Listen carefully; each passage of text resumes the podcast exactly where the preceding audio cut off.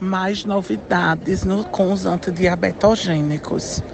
Né? Agora, com análogo de GLP-1, sem maglutida, tendo benefício na IC de fração de ejeção preservada.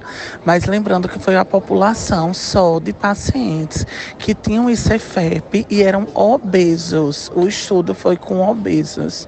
Então, a dose de 2,4 miligramas de semaglutida mostrou benefício na IC de fração de ejeção preservada, tá certo? Melhorando sintomas capacidade funcional, melhorou capacidade funcional e qualidade de vida pelo Kansas City.